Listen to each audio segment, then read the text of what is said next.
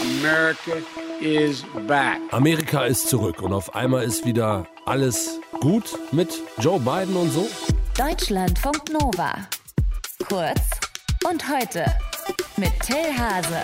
Seit Januar ist Joe Biden der neue US-Präsident und jetzt ist er zum ersten Mal in Europa. Am Wochenende war er beim G7-Treffen im britischen Cornwall mit dabei. Heute geht es weiter nach Brüssel. NATO-Gipfel. Und Joe Biden auf internationaler Bühne, das bedeutet ja auch die Schäden, die Donald Trump dort angerichtet hat, reparieren. We will repair our alliances and engage with the world once again. Ja, ist ihm das gelungen oder dreht er gar nicht so weit ab von der Politik seines Amtsvorgängers? Darüber wollen wir jetzt reden mit Thomas Jäger, Politikwissenschaftler von der Uni Köln und bei mir hier in der Leitung. Schönen guten Morgen, Herr Jäger.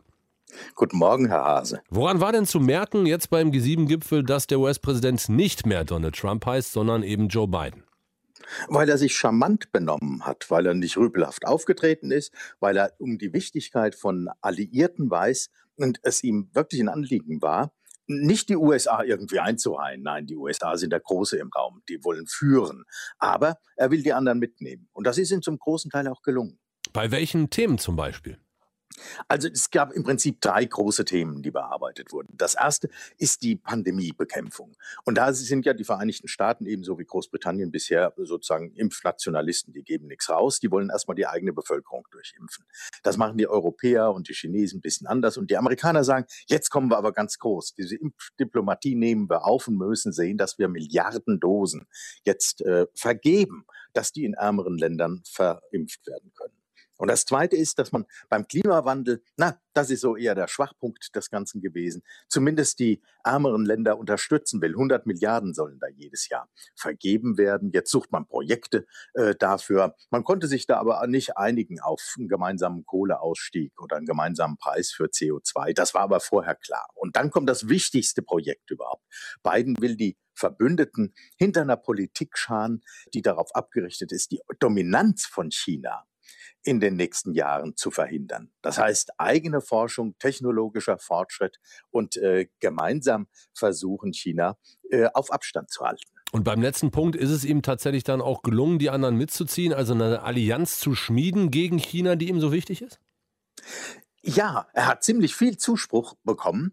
Äh, Deutschland ist einer der Staaten, der so zögert. Ne? Also Frau Merkel war sozusagen die Bremserin im, im Kreis. Aber Johnson hat ihn unterstützt. Macron aus Frankreich hat ihn unterstützt. Australien, das mit dabei war, ebenso wie Indien sowieso. Die haben mit China ihre eigenen Probleme. Und man sieht daran, wenn ich Australien und Indien sage, auch Südkorea war vertreten, dass es schon so eine, ein Treffen war, das nicht nur G7 und Europa war, sondern die pazifischen Partner mit einbezogen hat, weil die Vereinigten Staaten wissen, sie müssen sozusagen auf beiden Seiten von China ihre Verbündeten suchen.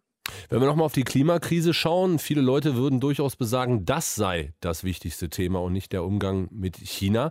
Äh, was hat Biden da bewirken können bzw. nicht bewirken können? Er ist ja auch groß angetreten mit großen Versprechen, dass er eine neue grüne Politik machen will. Green New Deal, da war auch immer die Rede von.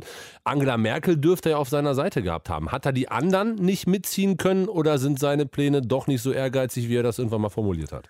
Genau das Zweite, was Sie sagen. Sie sind nicht ganz so ehrgeizig. Das hat mit zwei Dingen zu tun. Das erste ist, die Vereinigten Staaten sind in einer riesen Wirtschaftskrise gewesen durch die Pandemie und das hat jetzt Vorrang. Das heißt, erstmal sozusagen die Wirtschaft wieder in Fahrt bringen. Und das andere ist, äh, dass eben hier die Europäer doch ein bisschen ambitionierter sind als die Amerikaner. Mein gut, die Amerikaner sind immerhin ambitionierter als die Chinesen, die immer noch Kohlekraftwerke bauen und die Amerikaner wollen es auslaufen lassen. Das ging den Europäern aber nicht schnell genug. Und richtig, äh, viele halten das für das allerwichtigste Thema. Es gab entsprechende Demonstrationen darum. Aber wer sich mehr erwartet hat, der hat eigentlich unrealistische Erwartungen gehabt. Denn es ist vorher schon klar gewesen, da kommen sie nicht wirklich weiter. Da bleibt es bei großen Worten und kleinen Taten. Ganz kurz noch, heute geht es für Biden zum NATO-Gipfel nach Brüssel. Sein Vorgänger Donald Trump soll ja sogar mal einen Austritt aus dem Bündnis erwogen haben. Das steht aktuell wohl nicht mehr zur Debatte. Aber kriegt Biden die Bündnispartner, also zum Beispiel auch Deutschland dazu, mehr zu zahlen? Stichwort 2%-Ziel? Ja, man wird sich da verständigen, dass die Kohärenz der Allianz wieder neu hergestellt werden muss. Man will ein neues strategisches. Ja. Das heißt, man einigt sich, was sind denn die großen Aufgaben für die Zukunft? Sie haben völlig recht, die letzten vier Jahre waren für die NATO eine Katastrophe. Ne? Immer wenn der, wenn der Stärkste im Bund sagt, eigentlich habe ich überhaupt keine Lust mehr hier mitzumachen und ich weiß gar nicht, was das hier soll, dann kann man sich nicht wirklich auf ein Programm einigen. Jetzt will man neue äh, Strategie 2030 ausarbeiten. Da spielt wieder Klimawandel, Cyberangriffe, auch die Rolle Chinas in der internationalen Politik eine Rolle. Und da wird man sich darauf äh, verständigen, was sind die nächsten Aufgaben. Und das wird so ähnlich sein wie auf dem G7-Gipfel. Das heißt, die Bündnispartner werden da und der ein oder andere mit Abstrichen doch auf diese Linie gehen. Joe Biden und die USA sind zurück auf diplomatischer Bühne und gerade aktuell zum ersten Mal in Europa nach der Wahl zum US-Präsidenten. G7-Gipfel, NATO-Gipfel, Infos dazu von Thomas Jäger, Politikwissenschaftler. Deutschlandfunk Nova. Kurz und heute.